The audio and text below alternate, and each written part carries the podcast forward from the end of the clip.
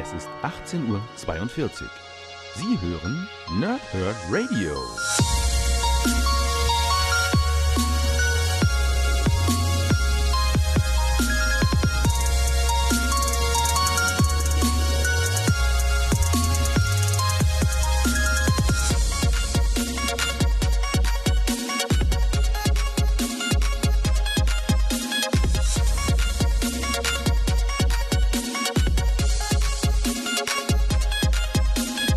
Moin Moin und willkommen hier Nerds im Nerdhurt Radio bei einer neuen Folge von Pause, Whip und Snicked und ganz im Anlass des am Donnerstag startenden X-Men Dark Phoenix Films mache ich die nächsten drei Reviews hier bei Pause, Whip und Snicked oder kurz PTS.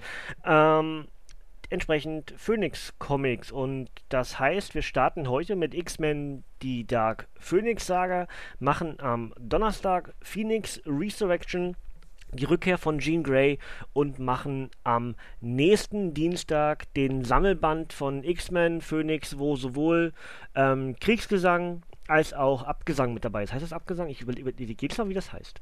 Warsong und Endsong heißen die auf Englisch. Ich überlege jedes Mal, wie die auf Deutsch heißen. Also Kriegsgesang ist klar.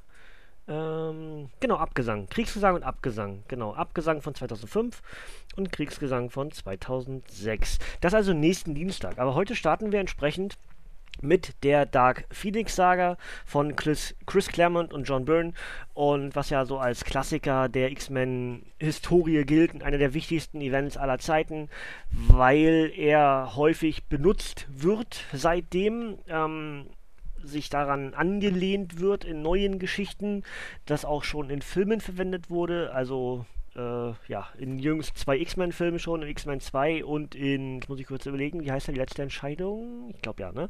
Ähm, und jetzt halt ganz frisch dann wieder in der Dark Phoenix Saga als komplette Interpretation. Und dabei soll diese Vorlage, die Dark Phoenix Saga, sehr maßgeblich ähm, inhaltsgebend sein. Und äh, ja, dann würde ich sagen, lese ich euch das Backcover vor, fasse ich euch so ein bisschen die Geschichte zusammen. Es ist ein 1980er Comic und dementsprechend glaube ich, Spoilern ist fast nicht möglich, weil man die Geschichte wahrscheinlich kennt. Wenn ihr es selber nicht gelesen habt oder noch lesen wollt oder ne, euch nicht spoilern lassen wollt von mir, dann solltet ihr vielleicht äh, besser bald abschalten, denn ich werde ganz sicher Spoiler erwähnen. Einfach weil ich relativ kurz und knackig durch die Geschichte durchgehen will gleich. Ja?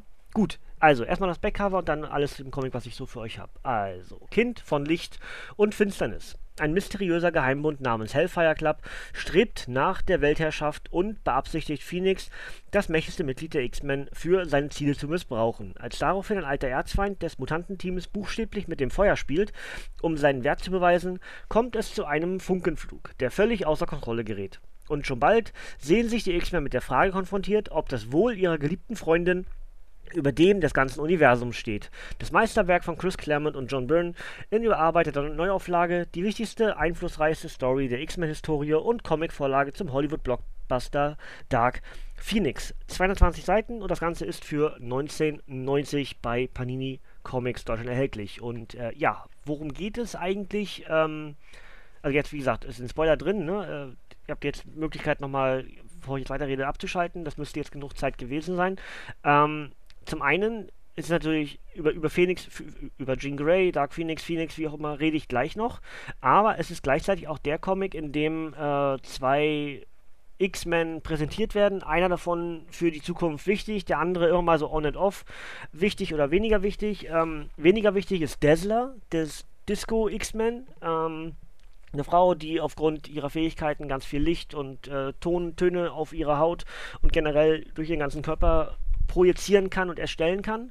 Und viel wichtiger Charakter halt für alles, was Marvel betrifft, ist dann Kitty Pride, die ja dann zukünftig sogar eine Anführerin der X-Men wird und ähm, ja mit mit äh, Star Lord on and off was hat, ähm, mit Colossus on and off was hat. Also ein wichtiger Charakter, der auch in anderen Veröffentlichungsreihen dann verwendet wird, weil Kitty Pride ein äh, sehr sympathischer und, und äh, leicht zu verwendender Charakter ist. Ja, und dementsprechend, das ist hier auch gleichzeitig das Debüt von dieser Kitty Pride. Ähm, und darüber hinaus sehen wir den Hellfire Club, den wir zwar schon kennen zu dem Zeitpunkt, aber der weitaus weniger wichtig ist als zu diesem Zeitpunkt. Ja, also hier haben wir halt die, ähm, die Verbindung von ja, Sebastian Shaw, der bis in die Neuzeit immer mal wieder mit dem Hellfire Club etwas probiert. Ähm, Mitglieder zu diesem Zeitpunkt, habe ich mir hier aufgeblättert, äh, sind Jason Wingard, der sich im Laufe der Geschichte als Mastermind herausstellt. Ähm, dazu sind hier noch ein Harry Leland und ein Pierce, den ich gerade hier vorne vergessen habe, der ein, ein Cyborg ist. Und dazu die Black Queen, Jean Grey, die so ja mehr oder weniger durch die Zeit hin und her reist, äh, immer 100 Jahre vorwärts, 100 Jahre rückwärts, wie gesagt 1980er Comic. Sie reist also bis ins Jahr 1870 oder 1880 zurück immer so und ist dort die Frau von Jason Wingard und deswegen nimmt dieser gute Mastermind, den wir ja schon kennen, ähm, als X-Men-Leser äh, zu diesem Zeitpunkt, ähm, der durchaus einige Geschichten miterlebt hat bei den ähm, X-Men und ja, mehrfach es schon geschafft hat, die X-Men vor anständige Probleme zu stellen. Ähm, und der hat sich jetzt sozusagen dem Hellfire Club angeschlossen, dem inneren Zirkel des Hellfire Clubs. Also der Hellfire Club ist ja in sich nicht böse, sondern dieser innere Zirkel ist böse. Und angeführt eben von dem Mutanten Sebastian Shaw, der sich dann dieses Team darum baut. Äh, Leland ist selber auch ein Mutant, der kann Masse verändern, ähm, sowohl leichter als auch schwerer machen entsprechend. Ähm, der, der Android oder Cyborg Pierce ist halt wahnsinnig stark. Ähm, und dazu hast du eben die die ähm, Mastermind-Fähigkeiten des Jason Wingard. Ja, und dazu eben äh, Black Queen als Jean Grey, weil im Laufe der Geschichte Jean Grey eben turnt und dadurch zu Dark Phoenix wird. Und äh, ja, das wäre so der grobe Standpunkt. Die X-Men zu diesem Zeitpunkt sind, ähm, muss ich kurz mal selber nochmal nachgucken, Wolverine, Colossus, Storm, Nightcrawler und ähm, Cyclops. Und dazu eben äh, dann die, ja, sagen wir mal, Ersatzmitglieder, äh, allen voran Angel, also äh, Sam, nee, Warren Worthington, nicht Sam Worthington, Sam Worthington ist ein Schauspieler, ne? Warren Worthington, der Dritte, also Angel, der dann irgendwann im Laufe der Zeit noch Archangel wird und alles sowas, kennen wir auch. Ähm, und dazu eben andere Mitglieder, die vorher schon Teil des Teams waren, die versuchen hier zu helfen. Und eben im Laufe der Geschichte auch immer wieder ähm, Kitty Pride. Ja? Dazu haben wir natürlich, weil wir über den Hellfire Club reden, dürfen wir die White Queen, Emma Frost, nicht vergessen. Ja? Und ähm, dann hast du eben so ein Grundroster, mit dem du richtig gut arbeiten kannst. Du hast also eine, eine spannende Geschichte, dieses, die ist auch gut erzählt, die ist auch gut gezeichnet. Ähm, jetzt kommt das große Aber, was ich an dieser ganzen Geschichte habe. Äh, habe ich Wolverine von genannt? Ja, bestimmt, ne? Ähm, das große Aber an dieser ganzen Geschichte, denn wir haben halt, also das ist halt, wie gesagt, ist ein 1980er Comic. Ich schau mal ganz kurz, wann die Veröffentlichungsreihe war. Ich glaube von Januar, genau, von Januar bis Oktober 1980, ja. Also für uns entsprechend äh, 29 Jahre zurück. Ja? Ähm, ne, 39 Jahre, Hilfe, 39 Jahre, entschuldigt bitte, ich kann, Mathe ist nicht so meins. Ähm, aber äh, das ist zum einen natürlich ist der Charme dieser alten Comics dann mit dabei. Man muss das mögen. Zum anderen ist aber auch das große Aber mit an Bord, denn wir haben natürlich eine relativ stoische, zum Teil sehr trockene Abhandlung dessen, was passiert. Das heißt, es wird eigentlich das, was Comics ausmacht, wie ich finde, Comics ausmacht, dieser, dieser imaginäre Faktor, dass man sich Dinge vorstellen muss, ja, das wird einem nicht überlassen. Es wird einem alles erzählt, was du auch in den Bildern siehst. Da gibt es also noch einen Off-Text mit dabei, ähm, zum Teil im Bild, zum Teil in einem Panel mit reingeschrieben, ähm, dass du wirklich beschrieben bekommst in Textform, was du gerade auch eigentlich siehst in dem gezeichneten Bild von äh, entweder Chris Claremont oder John Byrne, die ja für beides verantwortlich waren. Ähm, John Byrne für die Zeichnung und Chris Claremont zum Teil für die Skizzen und sowas. Ähm, das heißt, du hast irgendwie so ein ich weiß nicht, das ist, es macht es unheimlich müßig, wenn du durch diese, wie viele Geschichten sind es, ich weiß nicht, X-Men 129 bis 138, wenn du durch diese, durch diese zehn Geschichten gehst ähm, und sagst, immer am Anfang der Geschichte wird dir von irgendeinem Charakter nochmal kurz zusammengefasst, was im letzten Kapitel passiert ist. Was halt in dem Paperback, gerade die Seiten vorher waren, ist müßig. Ja? Zum Teil sogar nervig, weil es wird halt irgendwie nochmal genau die, werden die gleichen Panels nochmal verwendet zum Teil. Ähm, aber so war das eben früher. Ja? Das wurde immer erzählt, das, was im Vorheft passiert ist oder in den Vorheften passiert ist. Und das muss man mögen, ist nicht so ganz meins. Ja? Wie gesagt, der Charme der Zeichnungen, der ist hervorragend, der ist auch gut gealtert. Der Rest des Comics würde ich sagen eher nicht so gut gealtert. Die Geschichte an sich ist stark, die ist auch, wie gesagt, nicht umsonst, wird sie heute, heute immer wieder verwendet. Ähm, das ist der, der Pluspunkt des ganzen Comics, aber diese Art von Panels und dieser viele Text äh, in den Bildern, dass du halt wirklich beschrieben bekommst, was du gerade eigentlich siehst, das ist mir zum Teil zu anstrengend und macht das Lesen auch zum Teil ich weiß nicht, was das richtige Wort ist. Du, bist, du, du ermüdest so ein bisschen, weil du das immer wieder, das kenne ich doch schon, liebes Comic, ja, muss mir nicht zum dritten Mal jetzt erzählen, was da passiert ist. Aber so ist es eben. Ähm, deswegen da an der Stelle der, der, der Knackpunkt. Aber am Ende trotzdem die Action-Szenen, vor allem dann in dem Kampf von Dark Phoenix gegen die X-Men oder auch vorher gegen Hellfire Club, äh, die sind hervorragend gezeichnet, die Action kommt gut rüber in den Panels auch und dementsprechend macht man da, glaube ich, auch nichts falsch. Was mir richtig gut gefällt, ist das tatsächlich letzte Comic, also ähm, wo du dann die ja, Grabreden sozusagen mehr oder weniger hörst, scheinbar. Und ähm, Totenklage heißt es auf Deutsch Elegy. X-Men, äh, Uncanny X-Men 138, 1963 gestartet. Ähm, da hast du eben eine Zusammenfassung der wichtigsten Geschichten der X-Men aus den 138 Heften vorher, oder 137 Heften vorher ist ja dann richtiger, ähm, die den X-Men bisher passiert sind. Also eine Auflistung von allen Charakteren, die dabei waren, von den wichtigsten Superschurken, von den wichtigsten Ereignissen, die die X-Men betroffen haben.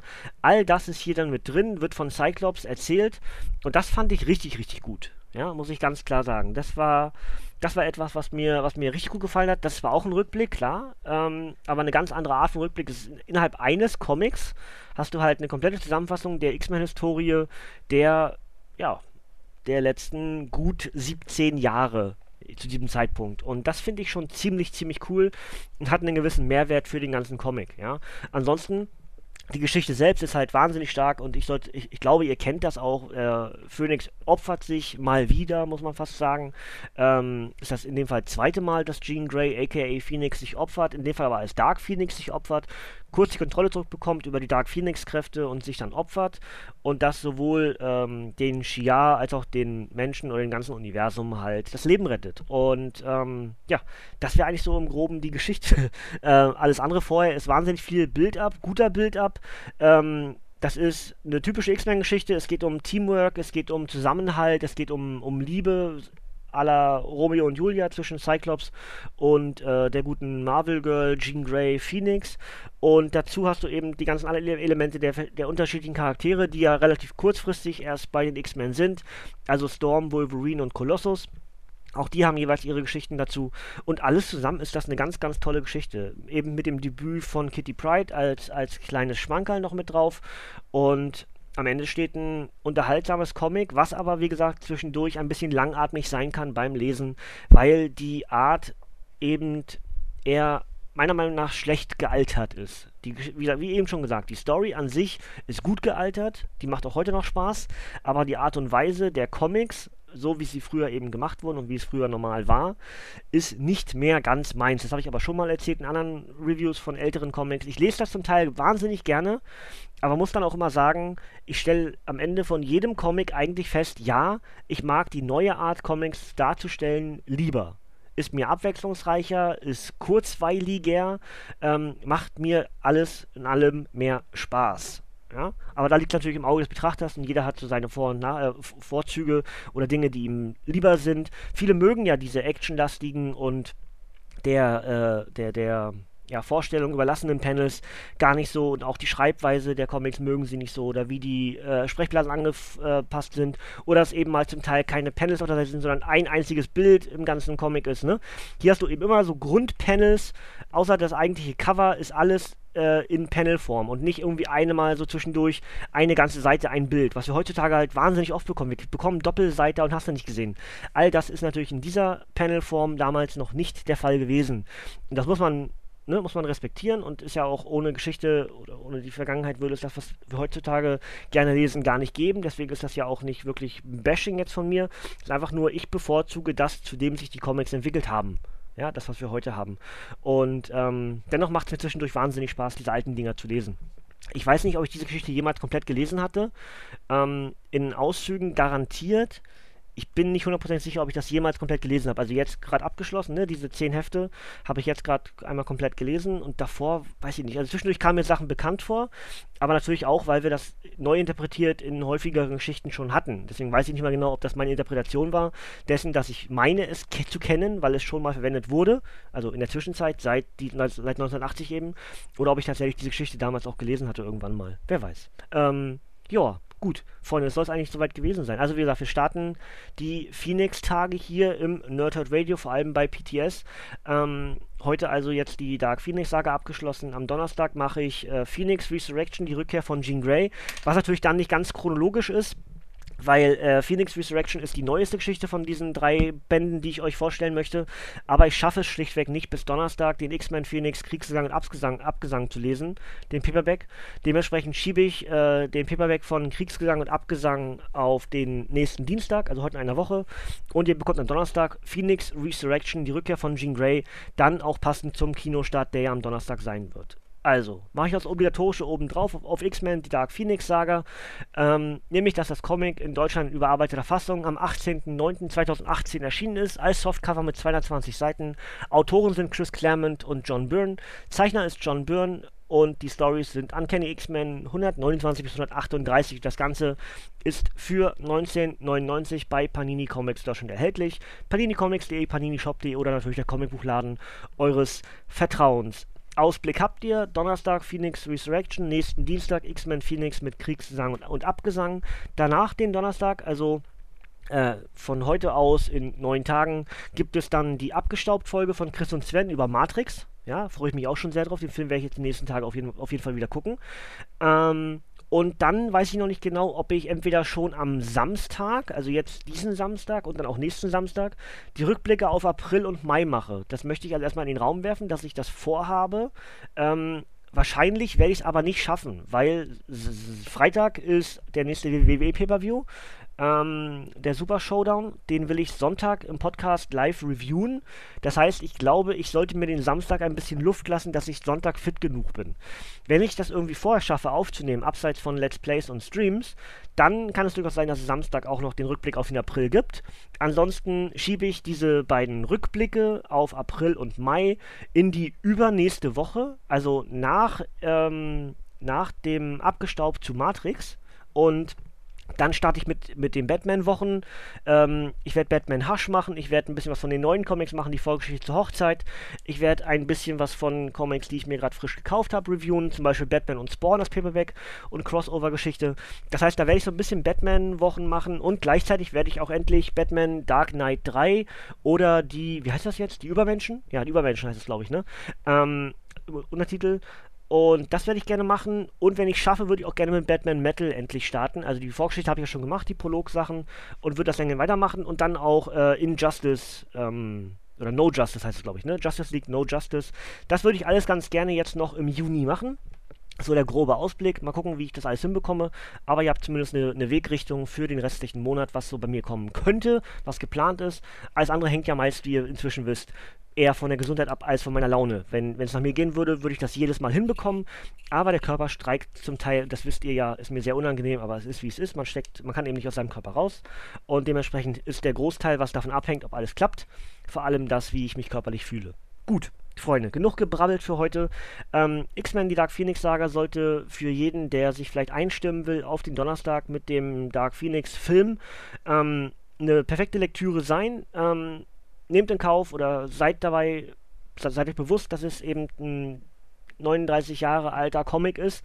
Dementsprechend ist die Stilistik nicht mehr zeitgemäß. Ähm, die Story selbst ist gut gealtert, die Panels an sich meiner Meinung nach nicht. Es ist zum Teil müßig zu lesen, aber alles im anderen hat es einen Mehrwert, das Ding zu lesen. Zumindest einmal in seinem Leben sollte man die Geschichte gelesen haben. Dementsprechend macht ihr nichts falsch und werdet wahrscheinlich auch irgendwas immer wieder finden, was euch sagt, oh, das hat mir aber richtig gut gefallen. Und ansonsten, ja, ein X-Men-Klassiker haben wir ad acta gelegt und ich freue mich auf den nächsten Kinofilm und bin gespannt, wie sich diese ganze Dark Phoenix-Saga dann auch in dem Kinofilm wiederstellen wird, ob sie da eins zu eins gehen oder ob sie interpretieren oder das als Vorlage nutzen oder, oder, oder. Da werde ich dann wahrscheinlich am nächsten Dienstag ins Kino gehen und das Ding dann gucken. Und dann werde ich euch da in den nächsten Tagen auch ein bisschen was zu erzählen. Ähm, oder nächsten Wochen ist richtiger. Und dann schauen wir mal genau, was uns so erwartet. Nächsten Tage also, wie gesagt, Phoenix Resurrection und X-Men Phoenix mit Kriegsgesang und Abgesang als Paperback. Und danach äh, gibt es dann abgestaubt zu Matrix. Und jetzt habe ich genug gebrabbelt. Das heißt, von mir kommt hier nichts mehr, liebe, liebe Nerds. Ihr dürft gerne abschalten. Bis zum nächsten Mal und tschüss.